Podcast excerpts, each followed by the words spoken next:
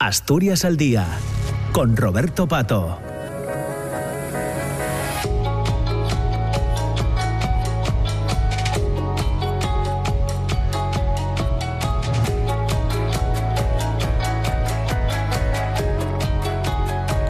10 de la mañana, 8 minutos. Entramos en la segunda parte del programa de Asturias al Día en este lunes 27 eh, de noviembre. Ya les decía al inicio del programa, a las 9, que la Red Asturiana de Desarrollo Rural ha participado en Zagreb, en Croacia, en un grupo focal de la Unión Europea sobre la capacidad de competitividad y resiliencia de los eh, territorios de montaña. El gerente de la Red REA de Asturias, Juan Antonio Lázaro Menéndez, expuso el caso del turismo inclusivo como ejemplo de buenas prácticas en Somiedo. Sobre estos asuntos va a girar la, conversación que tenemos, eh, vamos a tener hoy precisamente con Juan Antonio Lázaro, a quien ya saludamos. ¿Qué tal, Juan Antonio? ¿Cómo estás? Buenos días. Bien, buenos días. Encantado de estar aquí otra vez contigo. muchas gracias, muchas gracias. Importante esta esta participación en el grupo focal de, la Unión eh, de la Unión Europea sobre capacidad de competitividad y resiliencia territorios de montaña hace unos días la pasada la pasada semana eh, explícanos qué es esto del grupo focal a ver cuando la Unión Europea mm, ve estamos hablando de desde la perspectiva del desarrollo rural y de la política agraria común. Hay una institución que es una estructura que es la red de la PAC, que es la que va vigilando aquellos problemas que van a tener unas consecuencias inmediatas o que ya tienen unas consecuencias inmediatas sobre la población europea. En este caso estamos hablando de las zonas de montaña. Pues cuando ve ese problema, se anticipa, es una especie de política de asepsia y genera determinadas acciones. Pueden ser seminarios temáticos, pueden ser publicaciones, pueden ser otro tipo de intervenciones y cuando ve que es un problema de suficiente entidad crea lo que se llama un grupo focal. Un grupo focal que tiene un periodo de nueve meses para dar soluciones a un problema que la Unión Europea considera importante. En este caso es el de las zonas de montaña. Hace una selección de expertos, en este caso se presentaron 300 o 400 solicitudes y selecciona a 20 personas de toda Europa que consideran que pueden aportar, que pueden aportar con buenas prácticas, con su experiencia profesional, con sus conocimientos, soluciones a ese problema. Y eso es lo que estamos haciendo en esta primera reunión que tenemos en Croacia y hasta aproximadamente en eh, mayo del año que viene 20 expertos de toda Europa, pues yo qué sé, de Rumanía, Bulgaria, Francia, Irlanda y España, que hay dos representantes, una agricultora de, de la zona de los Arribes del Duero que hace eh, viticultura, que curiosamente es de Gijón, y coincidimos allí lo que son las cosas, y forma parte pues la red asturiana en mi persona. Y tenemos ese plazo pues para un reto importante que es el buscar soluciones a las zonas de montaña. Bueno, y en ese, eh, ante esa cantidad de, peticiones para participar, en esas 20 personas eh, está Arrea de Asturias, ¿no? Sí, en grupos focales es el segundo, el tercer guía en el que trabajo, pues ellos buscan diferentes perfiles, ¿no? En este soy, digamos, el único perfil no agrario directamente, porque hay una presencia mayor de agricultores, gente relacionada con el campo, ingenieros agrónomos profesionales, y en este caso la perspectiva que tiene el desarrollo rural y la agricultura en Asturias le interesa mucho la Unión Europea. Por eso no soluciona, porque eh, eh, está bien ver que nuestro trabajo es reconocido ya aquí por, por, el Gobierno regional, por el Ministerio, pero que a nivel europeo, que es quien impulsa eh, los programas líder, nos tengan como ejemplo Asturias y que sean conscientes de que aquí algo se está haciendo bien. Gastan el 25% del presupuesto de los fondos de desarrollo rural, pero ¿qué hacen diferente? Bueno, pues ese aspecto nos permite participar como ejemplo en estos grupos focales que creo que es muy importante para la región en general. Claro. bueno, fuisteis el ejemplo que pusiste en, Croacia es Somiedo. Sí, el caso nos piden de mano que eh, llevemos un ejemplo que consideremos para cuando se hace la selección, consideremos importante desde la perspectiva de una buena práctica o algo así, ¿no? Y nosotros consideramos que el caso de Somiedo, por la idiosincrasia que tiene, ¿no? Es un municipio de montaña que va perdiendo paulatinamente población, aunque de manera más sostenida, cuál es el hecho diferencial, qué, cuál es la diferencia de Somiedo respecto a otros municipios de montaña para que mantenga esa capacidad y que tenga eh, todas esas actividades que tiene. Pues eso es lo que ellos, lo que ellos querían saber y les expusimos de Somiedo pues varios ejemplos de actuaciones.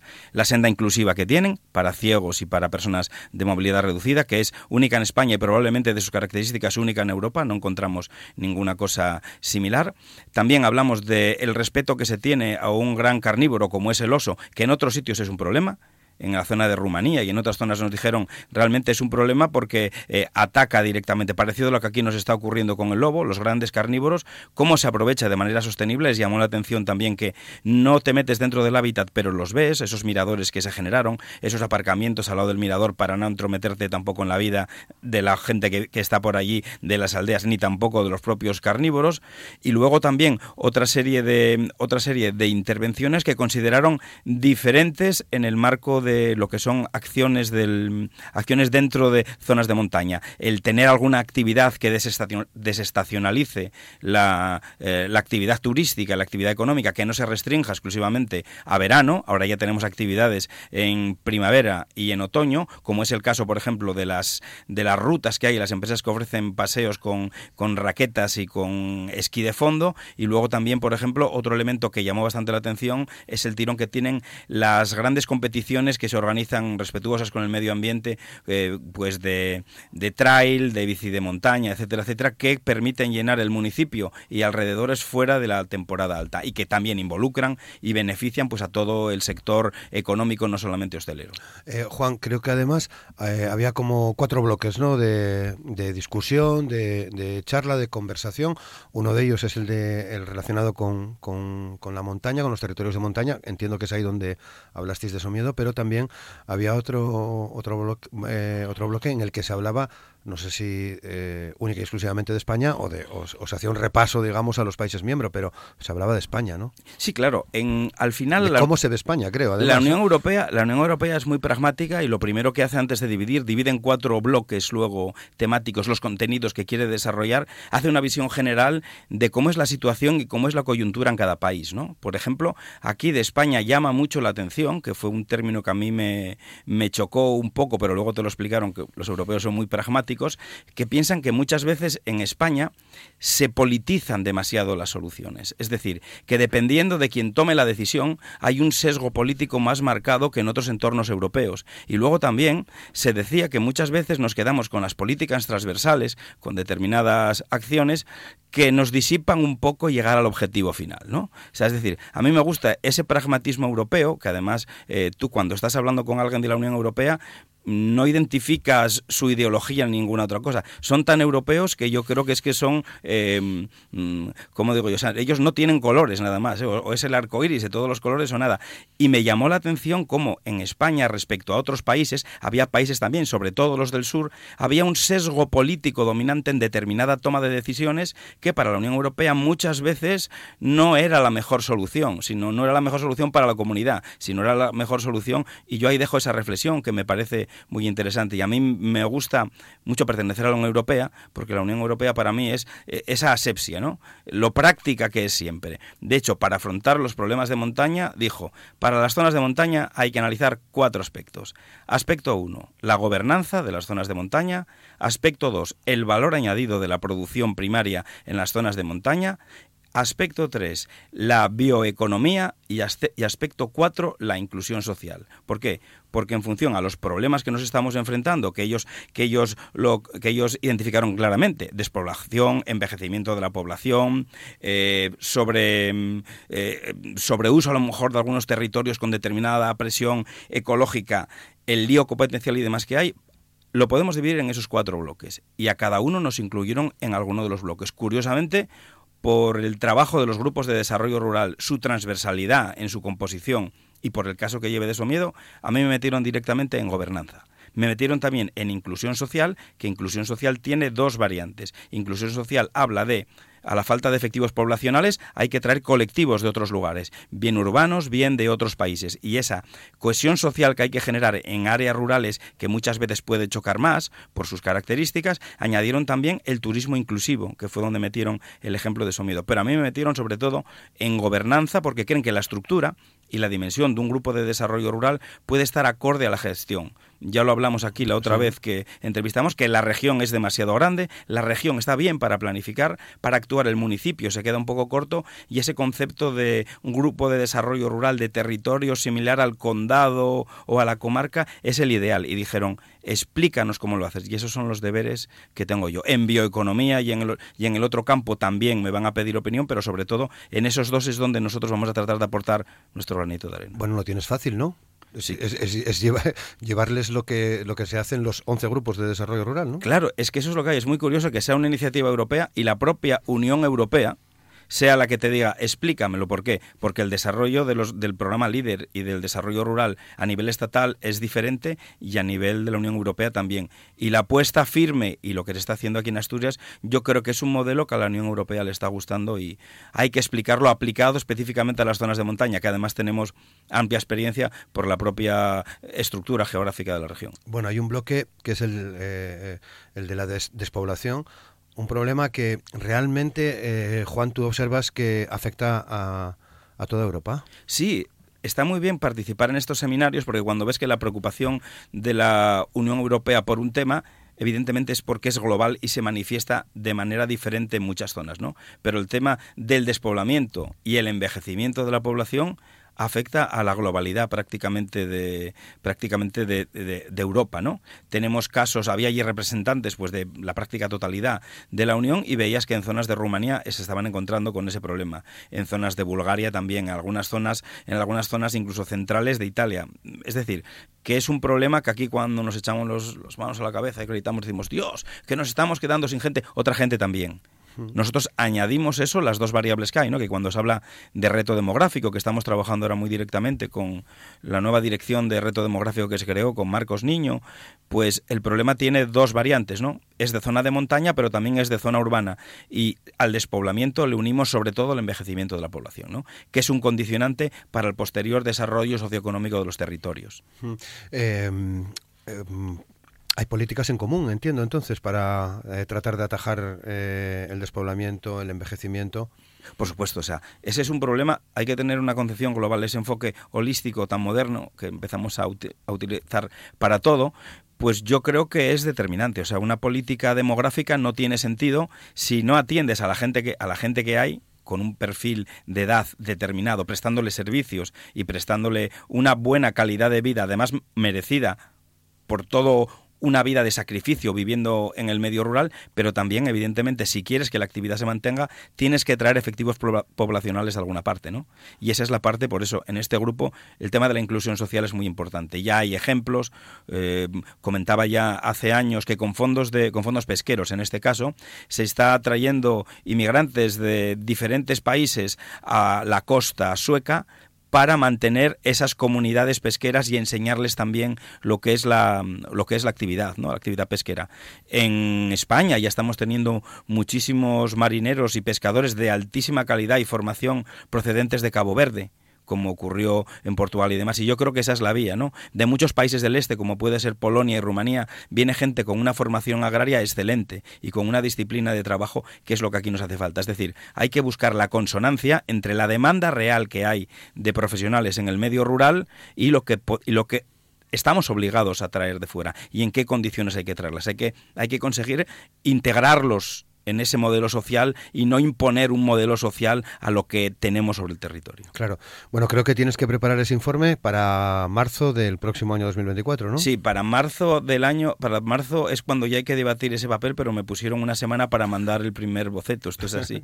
Llegas allí, te ponen un cronograma que asustas, que son muy europeos para eso y muy serios. Y la reunión final, además estos grupos focales, lo bueno que tienen es que tienen una duración entre seis y nueve meses y quieren resultados ya, ¿no? O sea, hay un gran papel que son las conclusiones finales, y luego cuatro mini papers, cuatro mini papeles, informes específicos que desarrollan más en profundidad los cuatro aspectos que ellos consideran más importantes. ¿no? Y luego este documento es un orgullo ver cómo aparece en reglamentación europea, en debates se hacen referencia a estos grupos focales y son papeles que van circulando. En el anterior que participé sobre tierra, tierras agrarias abandonadas, tú ya tienes colgado el papel y en debates de la Unión Europea ya se utiliza y se hace referencia al trabajo que hicimos allí. Es decir, yo creo que la trascendencia que tiene es muy grande por eso es un trabajo serio y que hay que ponerse con todo. Muy bien. Bueno, eh, nos quedan todavía algunos minutos. Mm, ¿Cómo afrontáis esta última parte del año? Bueno, esta parte del año, desde la red seguimos avanzando para montar todo lo que es la estructura eh, administrativa del el líder del siguiente periodo de programación, pero tratamos de molestar lo menos posible a los grupos de desarrollo rural que están en plena vorágine de certificar y justificar los proyectos que tienen. Hay que apoyarles, hay que molestarles lo menos posible porque sé que es el peor momento del año. Yo hace un año estaba metido en ello, ahora por suerte me dedico a otras cosas y, veo a mis compañeros y yo tratamos de ayudarles en lo más posible, pero yo creo que lo mejor que podemos hacer ahora es no molestarles, dejarles hacer su trabajo y nosotros en paralelo ir avanzando hacia la siguiente convocatoria, porque cuando traten de recuperarse a primeros de año de esta certificación, probablemente haya salido ya la convocatoria del año que viene y entonces ya empezaremos otra vez a, coger aire. ¿no? Es decir, es un momento álgido de trabajo, de las dos puntas de trabajo que tenemos. Eh, hablamos de, la próxima convocatoria 2024 sí. para los eh, eh, grupos de desarrollo rural, Del, del, líder. ¿no? Sí, sí, que además es el otro día tuvimos una reunión de la red española, siempre cuando vamos a una reunión de la red española sirve. Me gusta mucho que representantes de otros grupos asturianos y responsables políticos vean lo que supone el líder y la imagen que se tiene en el global de España. ¿no? Estaban hablando otros compañeros y decían que eh, les gustaba mucho el modelo que vamos a tener de convocatoria en Asturias para el 24. En lugar de empezar a tirar del dinero del siguiente periodo de programación del Plan Estratégico de la PAC, el nuevo, que es el PDR, nosotros vamos a rebañar el dinero que hay, lo cual nos permite, primero, ahorrar dinero y tener una convocatoria más en el siguiente periodo y segundo, que en términos porcentuales de ejecución pues nos disparemos con el líder. Es decir, esto es una especie de eh, rebañar todo lo que hay para que la pota quede vacía y luego se diga qué bien come esta gente y cuánto les gustó nuestra comida. Igual les gusta eh, esto que hablábamos antes, ¿no? De este pragmatismo que tenéis en, la, en Reader. Pues yo creo que sí, o sea, yo creo que Reader, la ventaja que tiene respecto a otras redes, y lo contamos, que tuvimos un intercambio en febrero con, con los compañeros gallegos también, Reader yo creo que tiene una ventaja que separa muy bien lo divino de lo humano, ¿no? Lo divino del humano es la decisión técnica de la decisión política, ¿no? Cuando un técnico juega político y cuando un político juega muchas veces a técnico, yo creo que es una equivocación, ¿no? Cada uno tiene que estar en su papel y la dimensión de Reader para mí en ese aspecto es excelente. Es la única red que tiene representación de todos los partidos políticos que tienen algún diputado en la Junta. Tenemos representación de FADE, de las cofradías de pescadores, de los sindicatos agrarios. Es decir, esa transversalidad se tiene que ver, es parte de lo que estábamos hablando ahora de la gobernanza, ¿no? Una cosa tiene que ver con la otra, en lo que es Reader. O sea, yo creo que el líder, independientemente del partido político que gobierne, es algo ya consolidado. Puedes hablar con el PP, puedes hablar con Izquierda Unida, puedes hablar con cualquiera y con el PSOE que gobierna y el respeto que existe hacia el programa líder ganado por el trabajo de muchos años es muy importante y lo ves también en las presidencias de los grupos. Hay 11 grupos, tenemos presidentes independientes del PSOE, de Izquierda Unida, de Foro y del PP. Y cuando hay reuniones, pues siempre trata de consensuarse eh, las ideas, porque tenemos la idea global que hay que tener de que trabajamos por el bien común son decisiones no partidistas ni partidarias, sino soluciones globales que benefician a todos. En la forma podemos muchas veces a lo mejor eh, tener alguna pequeña diferencia, pero en el, sentido común nos dice que hay que trabajar así. Eh, una cosa más, eh, Juan.